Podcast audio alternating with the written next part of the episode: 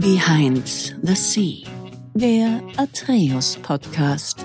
Hi, mein Name ist Franz Kubilum, ich bin Direktor bei Atreus und im Behind the Sea Podcast blicken wir gemeinsam hinter die Kulissen des Sea-Level Managements. Andreas, herzlich willkommen im Podcast. Hallo, grüß dich, Franz. Ich freue mich auf unsere Episode. Wir haben hier in jeder Folge jemanden da, der im C-Level-Bereich tätig ist oder sogar eine eigene Firma gegründet hat, das Ganze interimistisch macht oder in Festanstellung, spielt an der Stelle keine Rolle. Du machst aber im Prinzip alles. Also man alles, was ich jetzt benannt habe, hast du eigentlich schon so ein bisschen ange äh, oder berührt, sage ich mal. Du bist hauptsächlich aber Interim CIO. Möchtest du noch irgendwas erwähnen? Habe ich irgendwas vergessen? Ja, ich sage mal, der, der CIO-Begriff würde ich gern ausweiten äh, auf das Thema CDO, Digitalisierungsthemen, äh, Businessorientierung. Mhm. Das habe ich jetzt tatsächlich auch schon öfter gehört, deswegen werden wir wahrscheinlich später im Podcast auch nochmal drauf eingehen, so ein bisschen, was denn der CDO genau macht und wo mhm. auch vielleicht die Differenzierung liegt, ob man das in einer Person machen kann oder vielleicht auch lieber in zwei. Aber bevor wir da hinkommen, fokussieren wir uns erstmal, wie du denn überhaupt dahin gekommen bist. Wie gesagt, ich hatte schon gesagt, du hast jetzt auch mittlerweile so dein eigenes Business, machst, wie gesagt, selbst auf selbstständiger Basis auch die, die CIO-Mandate. Andreas, wie geht's dir heute? Also mir geht's fantastisch heute, bis auf, bis auf dieses äh, Grau in Grauwetter, das mich immer irgendwie stört, ja, aber äh, ich hätte auch lieber gern einen blauen Himmel. Aber ansonsten geht's mir gut. Sehr gut, das freut mich zu hören. Wir haben tatsächlich sogar eine Gemeinsamkeit, das ist die Physik. Ich habe auch Physik studiert. Du hast ja auch Physik studiert. Oh, cool. Ich war, ja. ich, war sogar im Astro-Lehrstuhl. Das heißt, ähm, wir sind gar nicht, vielleicht sogar gar nicht so weit auseinander. Mich hat es dann aber tatsächlich nach dem Bachelor woanders hingetrieben. Du mhm. hast ja die Physik bis, nicht bis Ende gibt's ja nicht, aber. Ja. Wissen wir nicht so richtig. Also ich habe richtig viel Physik studiert, war dann auch äh, in der Astrophysik, äh, aber in der Theorie von der Astrophysik Mhm. und habe damals in Garching, also nicht weit weg von München, promoviert. Mhm. Äh, damals auf dem äh, schnellsten Supercomputer Deutschlands. Das war damals eine Cray. Äh, XMP und YMP dann. Wahnsinn. Damals war ein Megawatt noch viel Memory. Sehr interessant. Super, ja, da sind wir eigentlich schon mittendrin. Ich würde gerne aber trotzdem noch mal einen Schritt zurückgehen und einfach mal ein bisschen schauen, wie du aufgewachsen bist. Und ich stelle dann immer die Frage, so wann man denn die ersten Erinnerungen hatte. Ich persönlich hatte die wahrscheinlich so mit drei oder so, so ganz licht irgendwie, also so vielleicht Kindergarten, Grundschul, Vorschulzeit. Aber wie waren denn so die Umgebungen? Was haben deine Eltern gemacht? Wie bist denn du aufgewachsen? Ja, also ich bin, was man meinem Dialekt wahrscheinlich unschwer anhört, Schwabe. Ich bin äh, gebürtig in Reutlingen, das liegt da südlich von Stuttgart, bin dort auch aufgewachsen, in der, mitten in der Stadt. Ja, so die Erinnerungen drei, vier Jahre, schätze ich, ja. Mhm. Sowas kommen die langsam. Dann ging ich in die Schule, ging ganz normal aufs Gymnasium. War, war eine, eine schöne Zeit, äh, in der Stadt gelebt zu haben. Und irgendwann macht man eben Abitur. Ja. Sehr cool. Wie ging es dir in der Schule so? Warst du jemand, der gerne in die Schule gegangen ist? Also ich hatte, ich hatte am Anfang sicherlich größere Probleme in der Schule und okay. ich bin so ein Spätstarter. Also so mit, okay. mit 14, 15, 16 ging es bei mir richtig los und da habe ich Lust zum Lernen bekommen hm, mhm. und habe dann auch viel nebenher noch gemacht, habe eine Amateurfunklizenz gemacht, habe mich für die Astronomie äh, auf der Volkssternwarte Reutlingen äh, engagiert und habe unglaublich viel nebenher gemacht, weil mich die Schule, ja, das war, war okay, aber es war mir schon nicht mehr genug. Ah, okay. Das heißt, du hast nebenbei noch ganz viel sogar weiter, also hast du auch schon in die Astronomie äh, reingeschnuppert? Ja, natürlich in die Astronomie reingeschnuppert und äh, das, das war ja zu der Zeit, als die ersten PCs hochkamen, habe hab auch schon für die Industrie angefangen zu programmieren. Ah, sehr, sehr cool.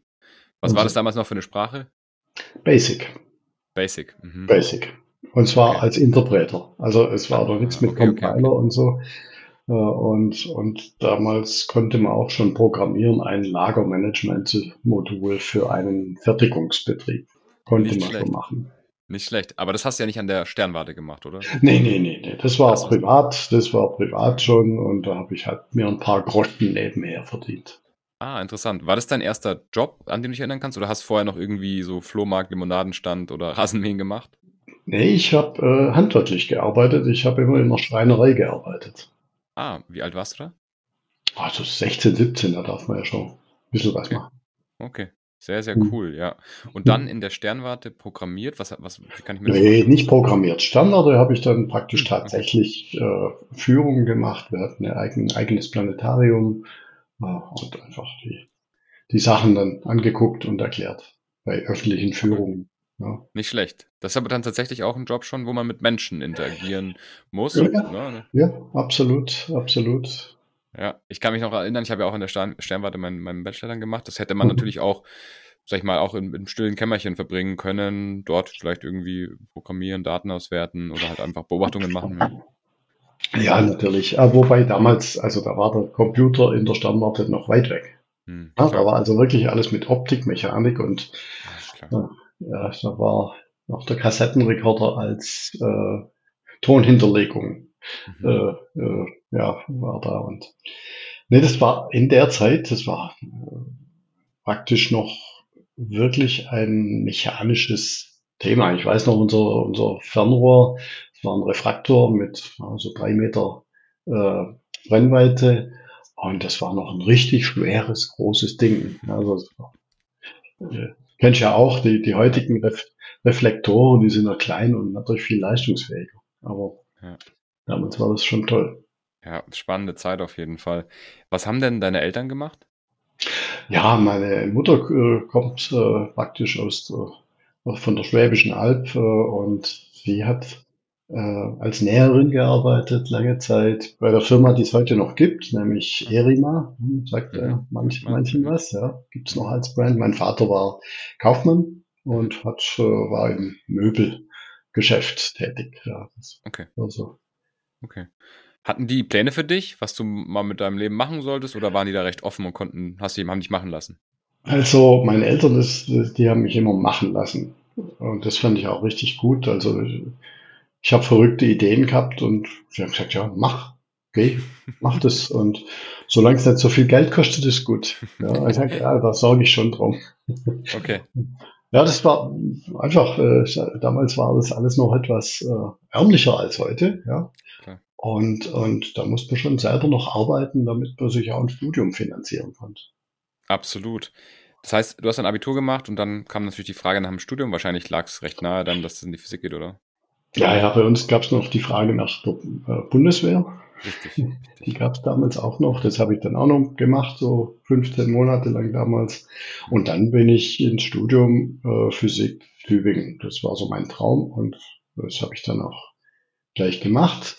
Bin dann aber nach, Moment, nach, dem Vordiplom, damals hieß es ja noch Vordiplom, nicht Bachelor, Ja. äh, bin ich dann für ein Jahr an die ETH Zürich gegangen Ah.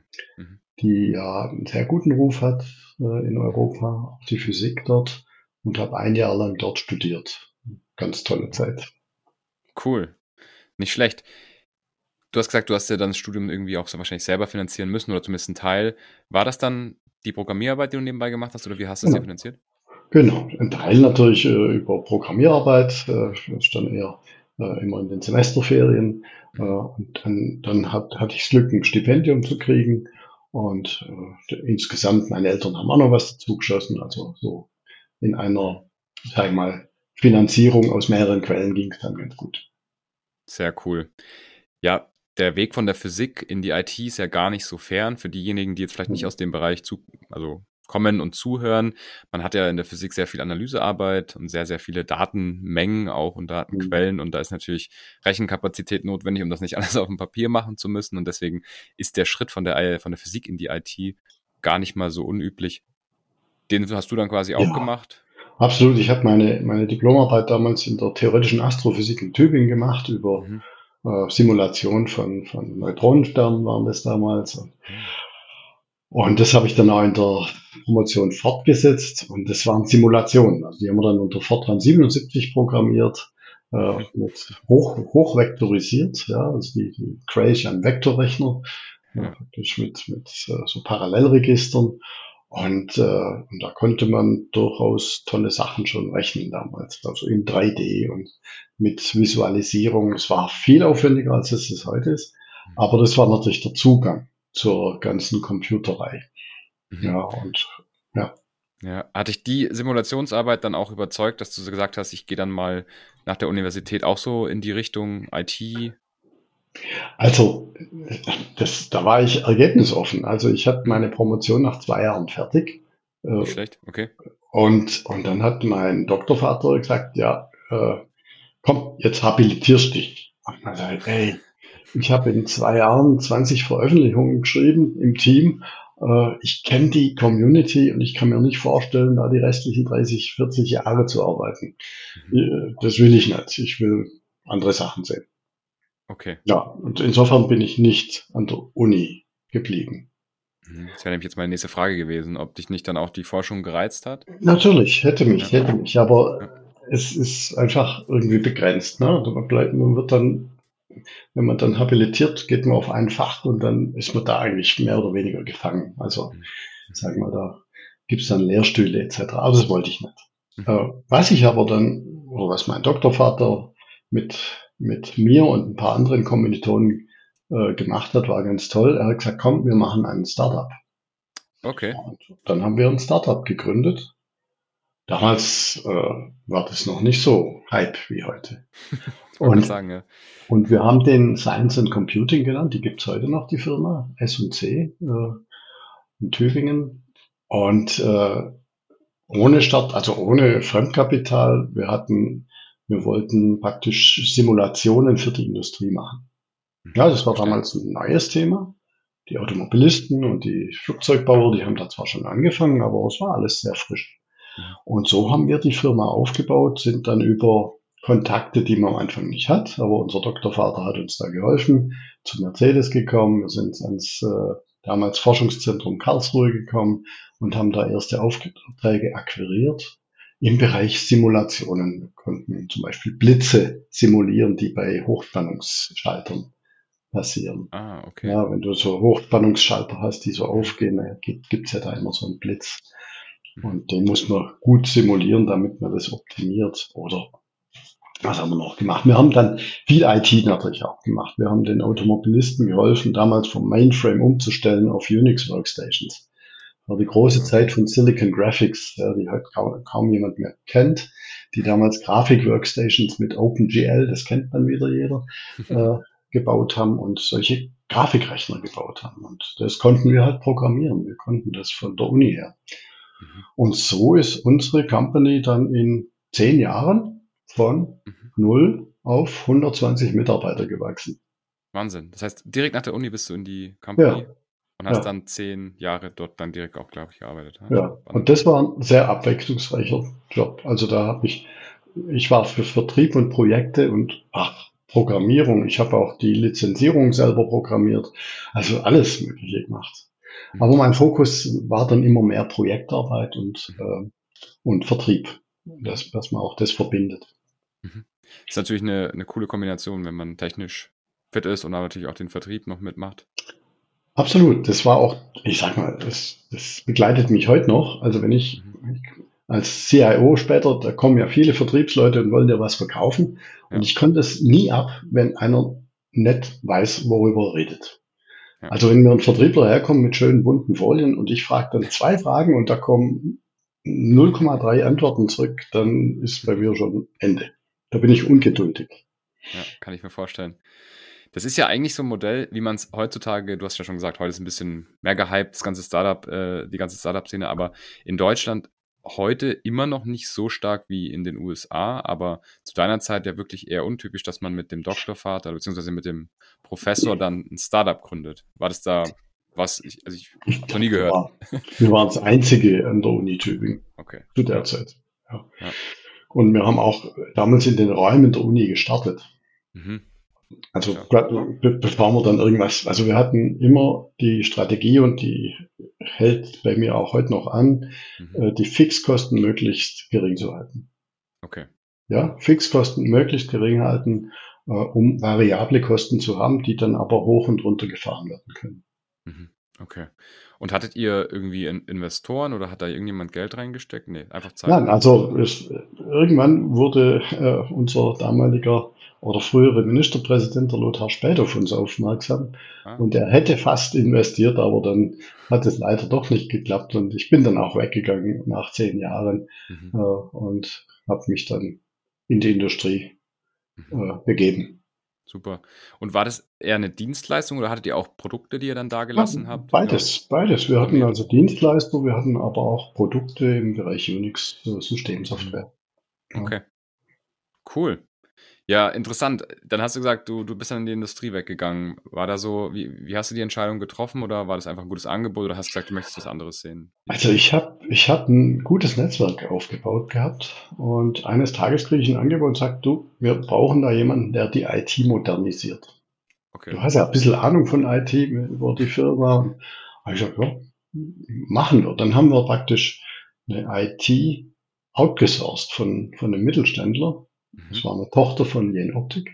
Mhm. Und, und haben dann praktisch die gesamte, das Operating, SAP, also das war meine erste Berührung mit SAP damals, äh, äh, praktisch optimiert. Die M&W Zander ist ja Anlagenbau, sehr CAD und auch simulationslastig. Das lag mir, das, das war ja meine Welt, die digitale Fabrik. Uh, und das ganze SAP, das habe ich dann noch dazu gelernt.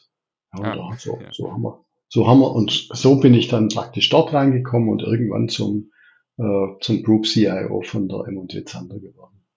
Nicht schlecht, also intern dann sozusagen hochentwickelt. Ja. Genau. Wechsel, okay. Sehr nicht schlecht.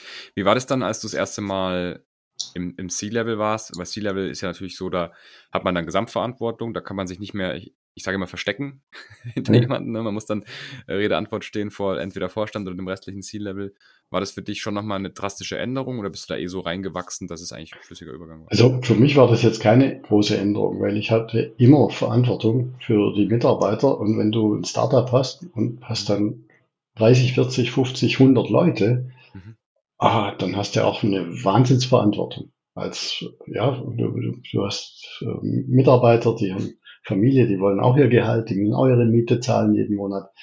Und da gab es sicherlich in der Zeit doch äh, harte äh, Zeiten auch, wo man auf, auf einen Auftrag gewartet hat. Also insofern war das jetzt in meinem C-Level jetzt nicht ungewöhnlich, dass da auch wieder Leute waren, mit, die gesagt haben, du hast doch Verantwortung. Ich sage, ja, habe ich schon immer gemacht. Ne? Ja. Wie kannst äh, was war dann da so eine Personalverantwortung, die du da so hattest? Kann man sich du meinst, wie, wie, viel, wie viel Mitarbeiter? Genau, also in deiner ersten ja. C-Level-Rolle quasi so. Ah, das waren etwa 60 Mitarbeiter. Okay, also doch schon recht ordentlich. Kann man nicht mehr mit jedem jede Woche sprechen, sage ich mal. Nee, nee. Aber auch das war ich schon gewöhnt. Also die, die frühere Firma hatte 120 Mitarbeiter, da rede ich auch nicht jeden Tag mit jedem. Mhm, okay. Und wie hat dir das dann so gefallen? Weil ich meine, du kommst ja dann vom Startup, du hattest dein eigenes Thema, dein eigenes Geschäft, dein eigenes Produkt dann auch, wie wir ja gerade gesagt haben. Und jetzt warst du natürlich in eine Firma integriert, warst ja mehr oder weniger dann doch der Angestellte. Vielleicht, natürlich im C-Level dann doch Klar. wieder mit viel Verantwortung, aber wo, nach so ein paar Jahren dann dort, was fandest du besser? Startup oder? Ach, also ich rückblickend würde ich sagen, es ist beides schön. Also es ist ja auch eine Frage der Lebensphase. Also mhm. so ein Startup, den macht man mit vielleicht jüngeren Jahren, wo man vielleicht mehr Risikobereitschaft auch hat. Mhm. In der späteren Lebensphase hat man vielleicht Familie, Kinder. Da ist die, sag ich mal, da ist es, es ist einfach wichtig, dass die Familie gesichert ist. Ja, also das heißt, verschieben sich da manchmal auch ein bisschen die Prioritäten. Aber rein von der, von der Aufgabenstellung her und von Verantwortung her ist das jetzt nicht ein Riesenunterschied. Mhm. Ja, ist, also man hat in, als C-Level natürlich Politik drin, die man vorher vielleicht weniger hatte als Startup. Ja, okay. Ähm, weil du es gerade gesagt hast, hast du Familie? Ja, ja. Familie, Sohn, aber der ist auch schon berufstätig jetzt, also insofern. Okay, jetzt könntest gut. du wieder ein Startup machen. Jetzt, jetzt habe ich ja, ich habe ja vor genau. einem halben Jahr wieder eine Firma gegründet, also insofern. Spannend, ja. Jetzt wieder bevor, los.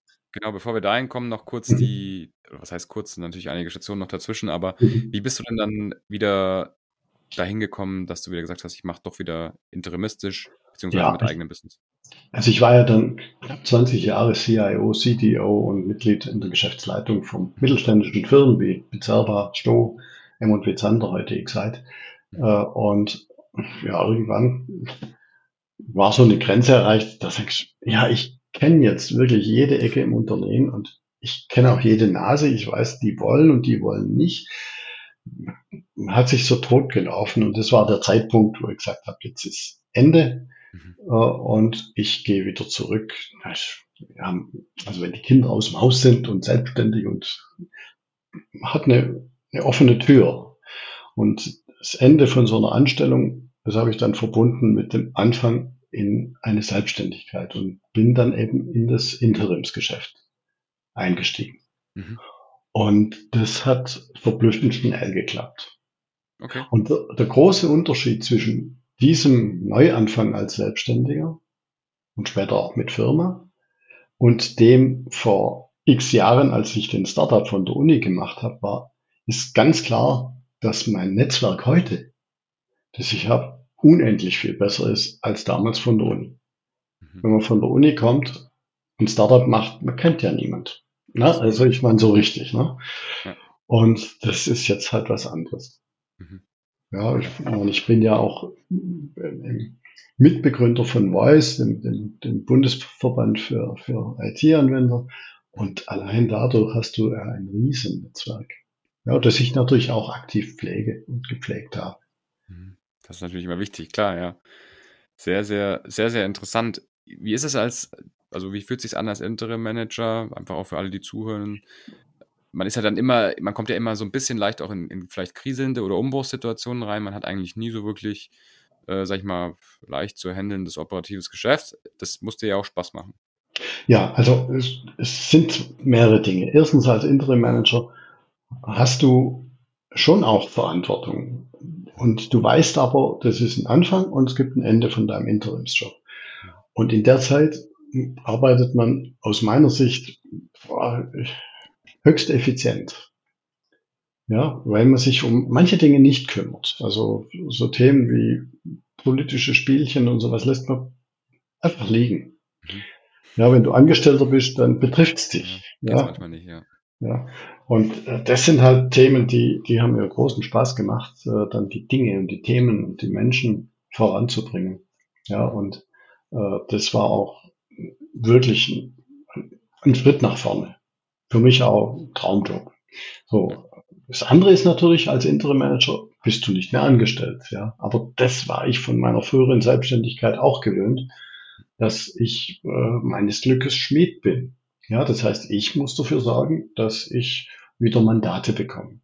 Und da ist meine Strategie auch heute noch, immer mehrere Füße zu haben. Also ich sage immer das Dreibein. Äh, da gibt es äh, schöne Interimsagenturen. Mhm, äh, dort kann man sich registrieren, mitmachen, aktiv oder weniger aktiv. Und man kann, und das habe ich jetzt auch noch äh, verstärkt, auch ein selbstständiges Business nochmal aufbauen. Also ich selbst mache ja auch ein Business, mache dort auch Beratungen, habe auch Partner, die ich wiederum vermittle. Ja, also okay. ich bin auch so wiederum eine kleine Agentur Klar. und äh, verkaufe auch ein paar schöne Software-Tools nebenher noch. Also okay. äh, ich habe da so, ein, so einen kleinen, feinen ja, Laden mhm. für höchst anspruchsvolle Produkte und Services. Ah. So würde ich es mal nennen. Cool. Und das, das ist eigentlich so. Und, und, natürlich hat man mal ein, zwei Monate Luft zwischen Mandaten, aber das ist auch überhaupt nicht störend.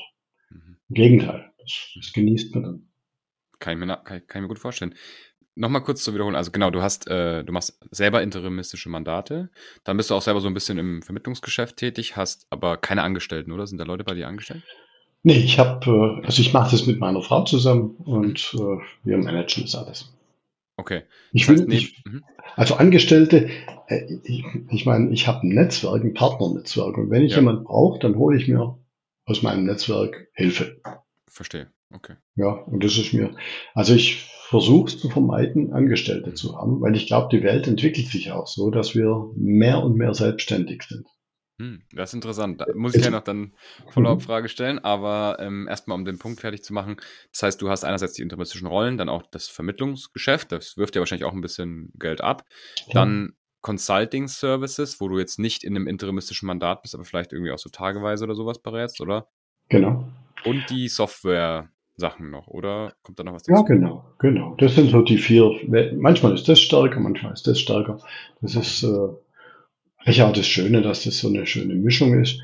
Äh, Konsultativberatung ist, ist meine Stärke im Bereich Digitalisierung. Das, das ist einfach, weil ich da, glaube ich, Öl an den Fingern habe von den äh, vielen Jahren, wo ich da gearbeitet habe. Und das ist eigentlich auch eine Thematik, die ich systematisch vorantreibe. Mhm. Okay, sehr spannend. Das ist ja auch ein bisschen eigentlich so trendig, sage ich mal, in den jüngeren Generationen, auch die ganze, ähm, ja, die ganze Ökonomie, die jetzt gerade ranwächst, mehrere Standbeine zu haben, mehrere ja, Revenue Streams, also mehrere Umsatzstandbeine ja. zu haben. Das ist ja eigentlich sowieso ja. auch so ein bisschen der Trend die, ich sag mal, eine ganze Weile war es nicht so. Eine ganze Weile hat man sich eigentlich immer so auf eine Sache fokussiert und hat halt einen Job gemacht, hat da irgendwie gesagt, so, das ist mein sicherer Job, da habe ich meine, ja, meine ganzen Eier sozusagen in diesem Korb. Ähm, das ja. würdest du sagen, geht für dich gar nicht, oder? Nee, also ich habe eine Lebensphilosophie, die, die zeigt, äh, jeder Tag ist neu. Und das, was in der Vergangenheit war, das ist schön, das, aber das kannst du überhaupt nicht mehr beeinflussen. Du lebst heute und guckst, dass du Möglichkeiten hast für die Zukunft. Und die mhm. sind nicht immer garantiert. Man muss mit der Unsicherheit leben können. Und das ist vielleicht ein Charakter, den man auch braucht in allen Führungspositionen. Man muss mit gewissen Unsicherheiten leben und damit umgehen. Und für mich spielen viele Dinge, die, die ich früher äh, wichtig fand, spielen heute eine untergeordnete Rolle. Ich will mal okay. ein Beispiel nennen. Ja. Äh, es gab früher mal eine Werbung im Fernsehen von einer berühmten Bank, die hat immer gesagt, so drei Bilder, mein Haus, mein Auto, mein Pferd, mein Boot. Und das war so damals so, ach, der hat ein Haus, ein Pferd, ein ja. Auto. Ja, spielt überhaupt keine Rolle mehr. Also ich, ich, ob ich ein Auto besitzen, also ich meine, ich, ja, jetzt lese ich eins, mein Sohn, der sagt, ich will kein Auto mehr besitzen. Ja. Also da bin ich vielleicht äh, auch trendy. Also für mich ist es genauso. Ich habe das nicht mehr als Status. Ich habe ein schönes Auto, das mir gefällt, aber nach drei Jahren ist es wieder weg. Absolut, ja. Das ist tatsächlich so der Trend, ja. Ja, interessant, spannend. Hast du ganz moderne Ansichten sozusagen, was das auch angeht. Ähm, jetzt noch die die Frage, die ich sozusagen vorher stellen wollte. Du hast gesagt, es geht mehr so ins Selbstständige rein, passt ja auch ein bisschen zu diesem ganzen Liedthema. Ne? Man ist nicht mehr, man macht sich unabhängig mhm. sozusagen von Besitz oder vielleicht auch von, von Arbeit, sag ich mal.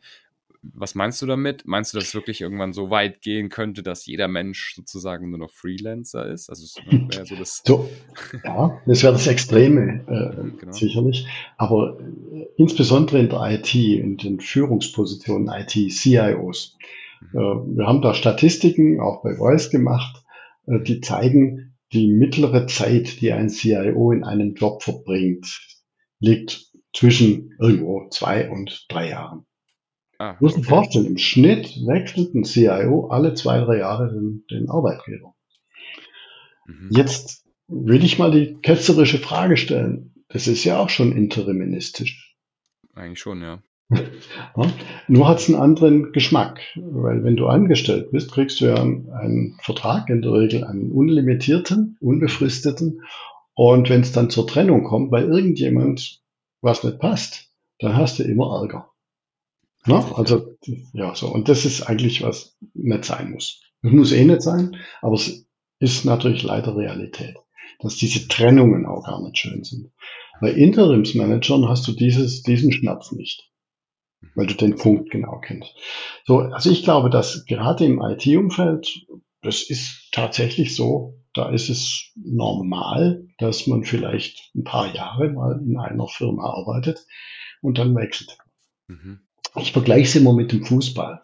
Das sind die Trainer. Ne? Die Trainer, die, also wenn du die Bundesliga anguckst, da war ja jeder Trainer schon fast in jeder Mannschaft. Das stimmt, ja. Ja, und, ja. und warum ist das so? Naja, der, der Trainer, der, der schafft am Anfang die Motivation reinzubringen, neue Ideen, neuen, neuen Wind.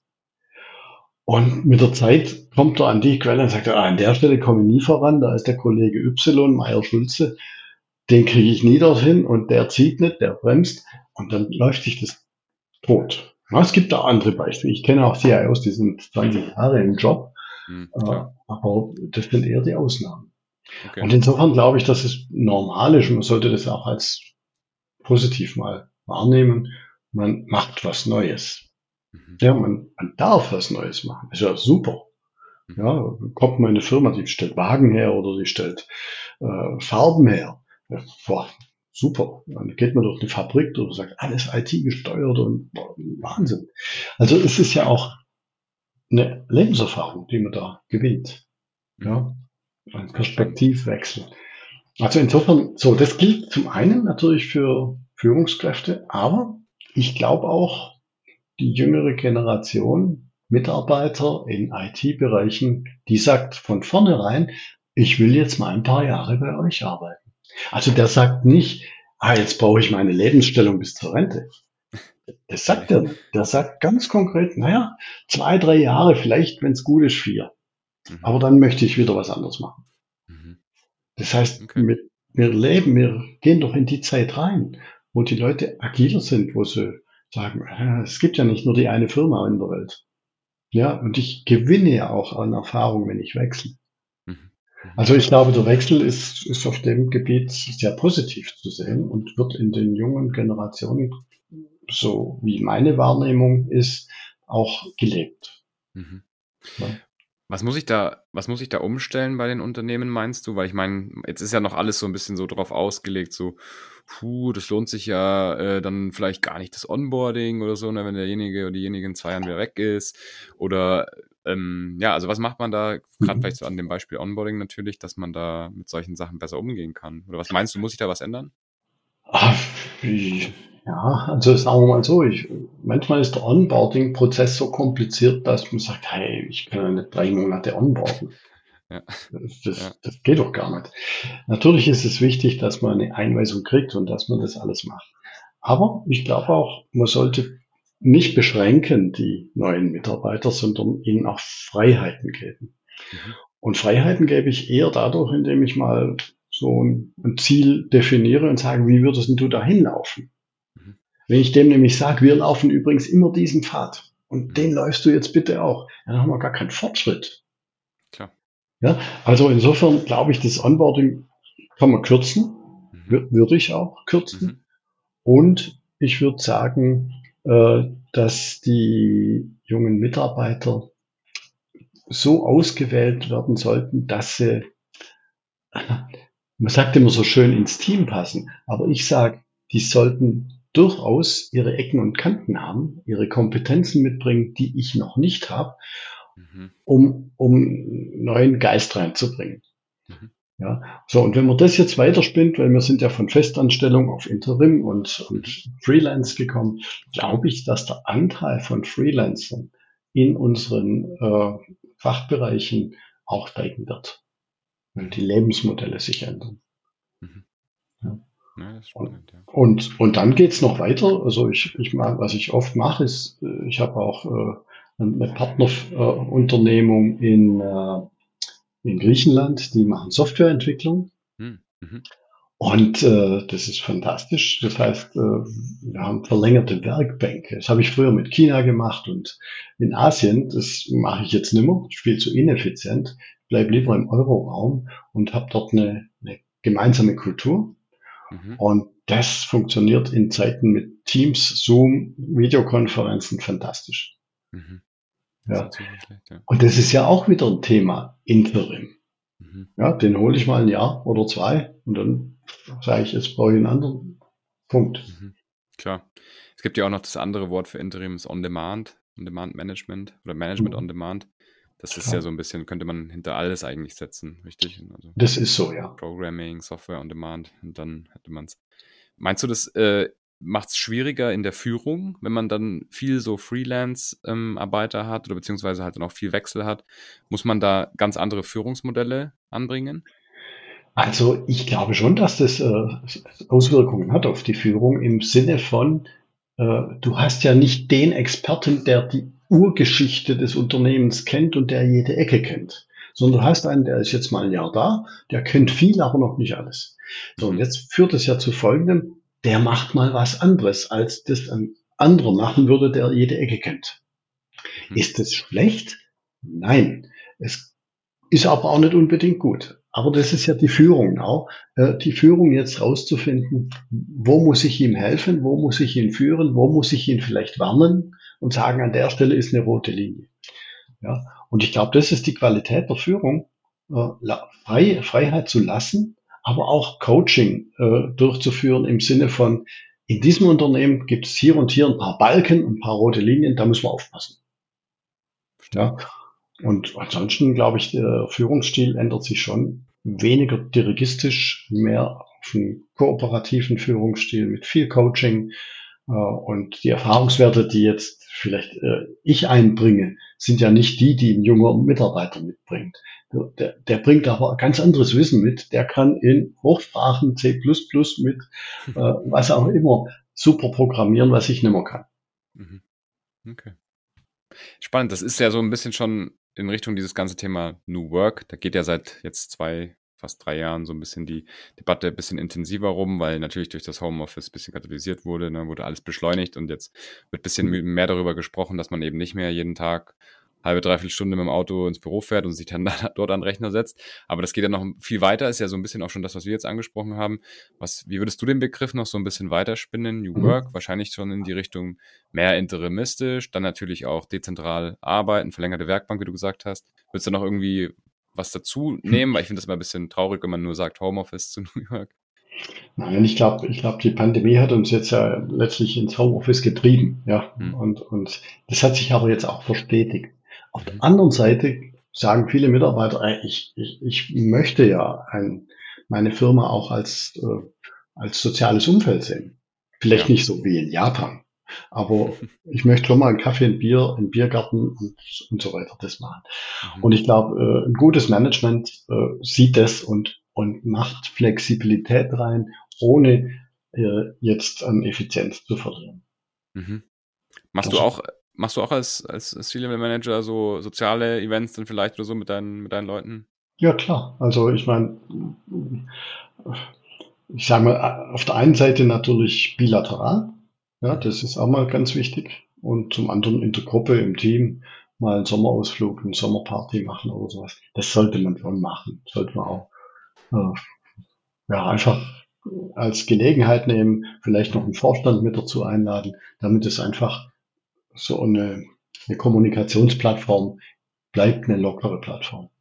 Mhm. Man lernt sich ja nochmal anders kennen, auch auf solchen Veranstaltungen. Ne? absolut, absolut. Das trägt sich natürlich dann auch in den Arbeitsalltag, wenn man da eine engere das Verbindung stimmt. aufbaut oder so. Ne? Hm. Ja. Mhm. Okay, sehr, sehr spannend. Was ist denn, was ist denn deine Motivation hinter dem Ganzen? Also jetzt haben wir ja gelernt, du hast unterschiedliche Umsatzquellen, du hast äh, eigentlich ein recht man könnte sagen, risikoreicheres. Andererseits natürlich nicht, weil man hat ja mehrere Umsatzquellen. Freiberuflich sagt man ja immer so noch recht klassisch, ah, das hat mehr Risiko. Aber was motiviert dich denn, das alles zu tun, was du machst? Und was ist vielleicht auch so die Vision? Also, ich sag mal, was, was mich primär treibt, ist natürlich einfach äh, Freiheit meines Tuns. Also ich habe mein Leben in der Hand. Ich kann sagen, jetzt arbeite ich einen Monat nichts oder zwei oder ein halbes Jahr. Mhm. Das ist eine unglaublich tolle Freiheit. Die Realität sieht meist anders aus, man arbeitet zu viel. Ne? Ja. Also, aber das kriegt man in den Griff. Man kann das balancieren und das ist für mich wichtig. Und so, was das, also es ist nicht das Ziel, mein Haus, mein Auto, mein Pferd, mhm. sondern was mich treibt, ist, dass ich mit dem, was ich tue, ob das jetzt äh, Geld bringt oder nicht, äh, unabhängig davon, dass mich das einfach erfüllt und dass ich da glücklich bin. Mhm. Das ist eigentlich mein Treiber. Also wenn ich einen Job habe, der mich nicht glücklich macht, dann mache ich den nicht. Klar. In der Situation bin ich jetzt. Mhm. Das kann man vielleicht in jungen Jahren manchmal nicht. Da muss man, jetzt muss ich da durch. Logisch. Äh, ich mache das nicht. Und mhm. das ist eine Riesenfreiheit. Und mhm. die die ist mir sehr viel wert. Mhm. Nee, klingt, klingt super. Also, perfekte Antwort. Jetzt hast du gerade gesagt, als Junge, in den jungen Jahren kann man da vielleicht nicht so durch. Es gibt schon Abschnitte oder Themen, wo man auch mal die Zähne zusammenbeißen muss und durch muss. Ja. Weil ganz so flexibel kann man natürlich nicht von Sache zu Sache hüpfen, weil man muss sich ja auch irgendwie ein Fundament aufbauen. Du hast gesagt, dein Netzwerk war nicht da. Ein Netzwerk aufzubauen ist auch Zeit, kostet auch Kraft. Was ist da da so dein Tipp? Ich meine, du hast bestimmt auch mal, das klingt so ein bisschen, wenn man zuhört, als wäre wär das immer alles so easy gelaufen, aber ich kann mir jetzt auch vorstellen, dass man mal in der Software, also gerade in dem Startup-Bereich, dass ihr da auch sicherlich mal Tage und Wochen und Monate, vielleicht sogar ein Jahr hat, wo es nicht lief. Ähm, wie macht man das? Wie steht man das dann durch? Wie bleibt man dran? Mhm. Also schwierige Situationen gibt es natürlich immer mal wieder. Ja, und mhm. sei es, dass ein Kunde abspringt, dass man den Zuschlag nicht kriegt, den man sich auch erhofft hat. Und äh, meine persönliche Erfahrung ist ja auch so, wenn du CIO bist, dann trennt man sich, dann ist ja erstmal ein Loch da. Wenn du sagst, Klar. ich brauche jetzt wieder einen CIO-Job. Ähm, meine Erfahrung war immer, und das kann ich ausnahmslos bestätigen, immer die, wenn eine Tür zugeht, geht eine andere auf. Und das einfach sein, jede, jedes Ende ist ein Anfang. Also das, mhm. sagt sich so leicht. Das ist einfach annehmen und sagen, ja, daran glaube ich. Also ich habe da auch erfahren. Und ich verkrampfe mich nicht, oh, jetzt habe ich das Mandat nicht gewonnen oder so.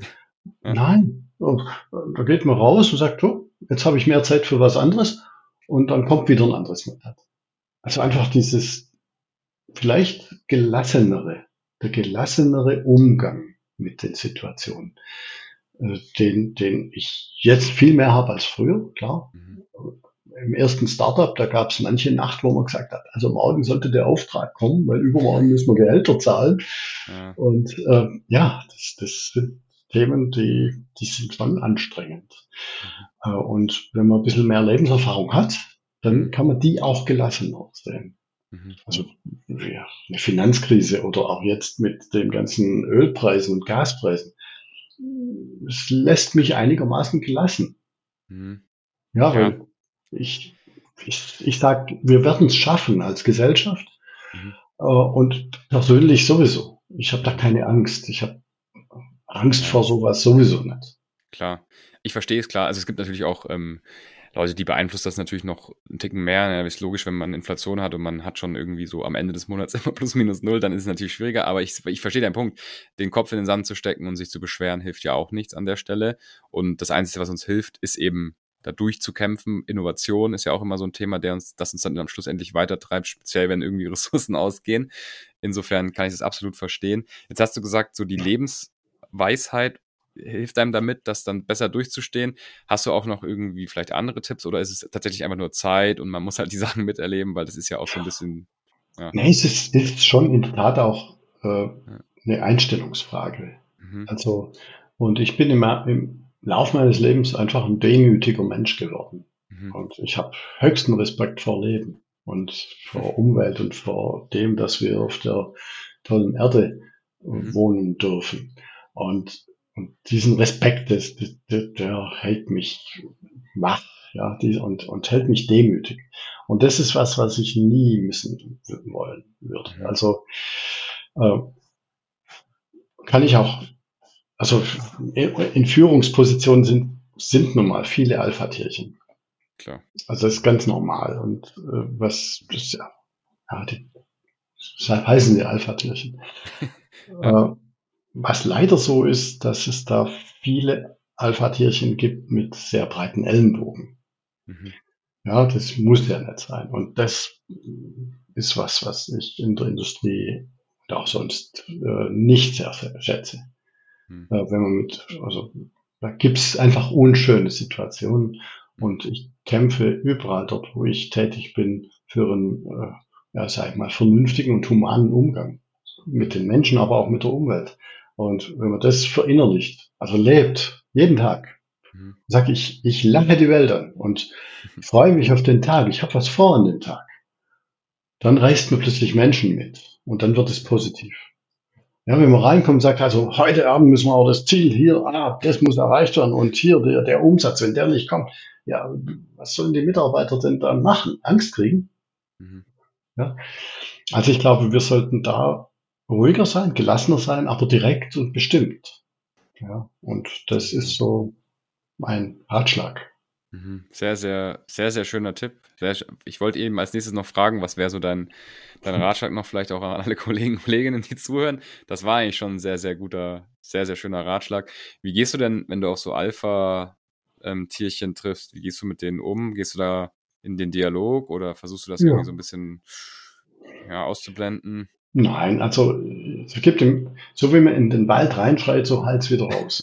Das heißt. Äh, wenn, wenn ich mit den Leuten rede, gehe ich mit meiner Art auf die Menschen zu. Mhm. Und dann gibt es zwei Möglichkeiten oder vielleicht auch mehr. Äh, entweder es springt ein Funke über und man kommt in ein Gespräch.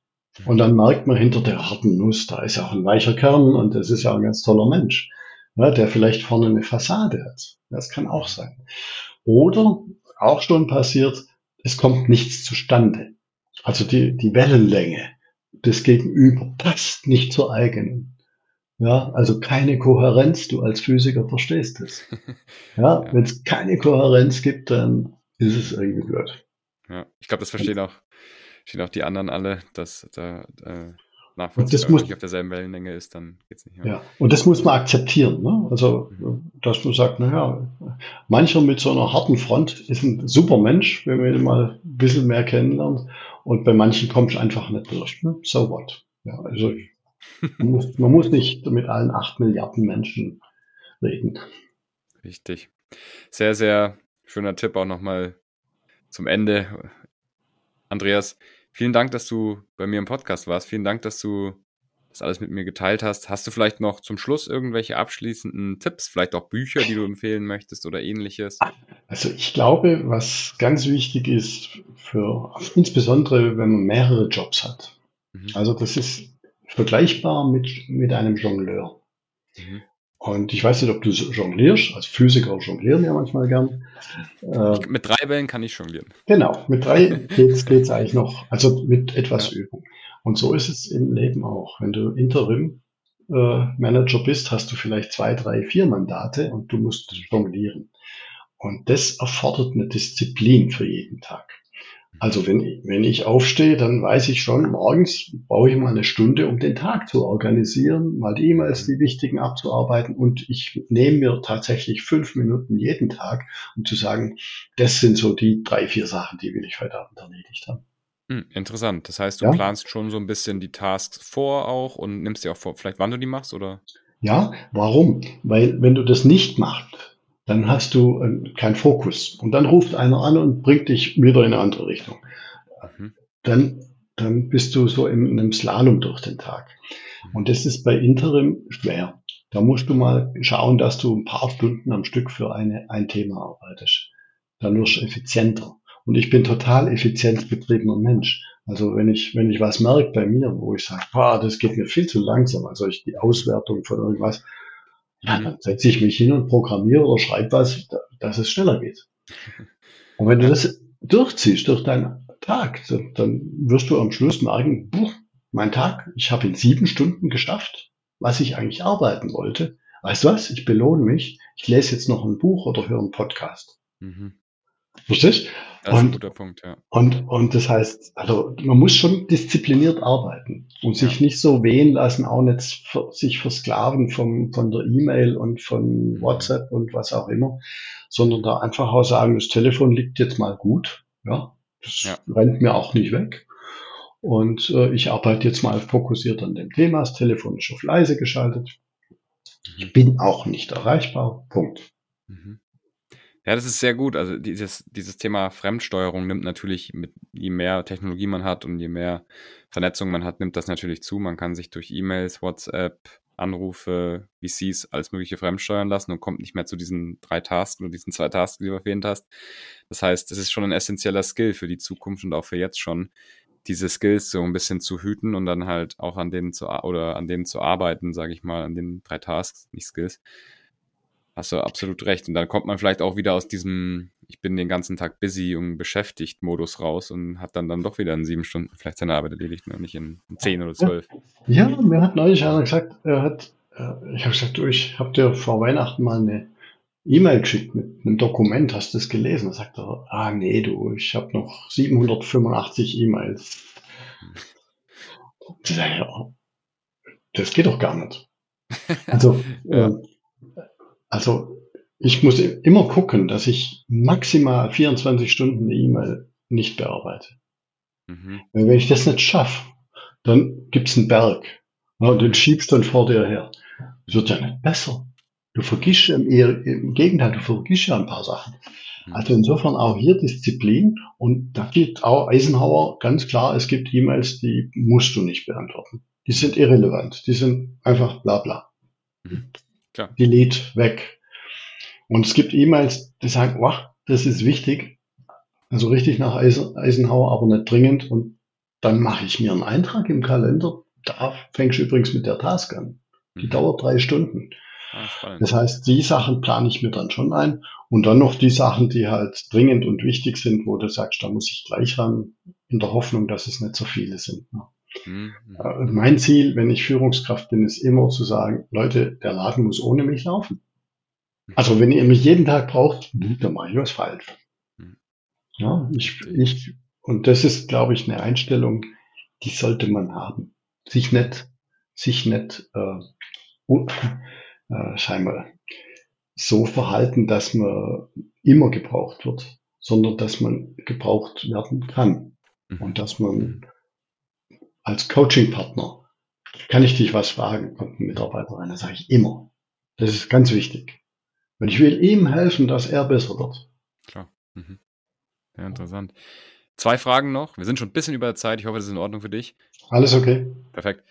Und zwar hast du gesagt, du schaust dann, dass du die einen Task vielleicht gleich machst oder du setzt dir dann einen Blocker oder einen Reminder im mhm. Kalender, um dann an dem anderen Task anzufangen. Hast da so eine richtige Systematik, dass du sagst, ich habe nämlich schon öfter gehört, so im Sinne von, jede Aufgabe, die ich in zwei Minuten machen kann, mache ich gleich und die, die länger dauert, mache ich zumindest mir einen Timer rein. Oder wie, oder gehst du einfach nur mal so durch und machst es dann so nach Gefühl? Also ich, wenn ich, wenn ich durch die, sag ich mal, Fluten von E-Mails, Nachrichten durchgehe, dann wegwerfen geht schnell. Und das, ja. was übrig bleibt, sagt mir mein Bauchgefühl, wann ich was tun sollte. Okay. Und wenn es dann zu viel ist, dann erlaube ich mir manchmal auch nicht zu machen, benachrichtige dann aber, dass ich es nicht machen kann. Okay. Also ich bin Gegner da, jetzt gleich immer was zu machen, wenn was reinkommt. Das kann man mal machen, aber da verzettelt man sich sehr. Ich, ich, ich habe gern Blockzeiten, wo ich dann bestimmte Tätigkeiten mache, wo ich mich fokussiere, wo ich sage, diese Stunde verwende ich jetzt mit Vertriebsarbeit. Okay. Ja, ich, ich telefoniere meine ganzen Kontakte alle durch. Mhm. Zum Beispiel. Ja, sehr gut. Cooler Tipp, auf jeden Fall. Äh, wie kann man dich erreichen, Andreas? Ich bin in LinkedIn. Mhm. Ich bin, ja, gut, auch als äh, mit E-Mail. Ich habe meine, meine Webseite, die syngain.net. Mhm. Uh, da findet man mich. Aber wenn man meinen Namen eintippt, dann der ist jetzt nicht wie äh, ja. Müller. Das stimmt. Und, findet man. Ja, man findet mich in der Regel schnell. Toll. Dann vielen lieben Dank, dass du uns ja in die ganzen Sachen mit reinschauen hast lassen, dass wir ja auch sehr offen drüber sprechen konnten, wie du geschäftlich auch aufgestellt bist. Finde ich immer sehr, sehr spannend zu hören und natürlich auch immer den Hintergrund zu erfahren, warum man was macht. Hat mir sehr, sehr viel Spaß gemacht. Ich hoffe, du hattest auch Spaß im Podcast. Super. Perfekt. Toll, hat mich gefreut. Wunderbar. Dann wünsche ich dir auf jeden Fall noch einen guten Start ins Jahr. Wir nehmen den Podcast gerade Anfang Januar auf. Das heißt, du hast dir direkt nach zum neuen Jahr Zeit genommen. Und vielleicht sehen wir uns und hören uns ja dann bald wieder. Alles klar. Franz, vielen Dank dir für die tolle Moderation und es hat mir auch Spaß gemacht. Ich hoffe, es ist interessant für die anderen. Das nehme ich auf jeden Fall an. Wenn ihr mehr solche interessanten Episoden hören wollt, dann empfehle ich euch auf jeden Fall den Kanal zu abonnieren. Dann kriegt ihr nämlich solche Episoden wie jetzt mit dem Andreas direkt immer in den Feed gespült. Müsst euch also sozusagen nicht danach umschauen, von welchem C-Level Manager oder von welcher C-Level Managerin ihr als nächstes gratis Leadership Advisory in der Hosentasche oder im Ohr habt. Ansonsten gerne natürlich auch eine Bewertung dalassen oder einen Kommentar, je nachdem, auf welcher Plattform ihr das gerade hört. Ich sage vielen Dank. Der Podcast wird von Atreus präsentiert, also bitte auch mal die Atreus-Website anschauen: www.atreus.de. Bis zum nächsten Mal. Ciao. Tschüss.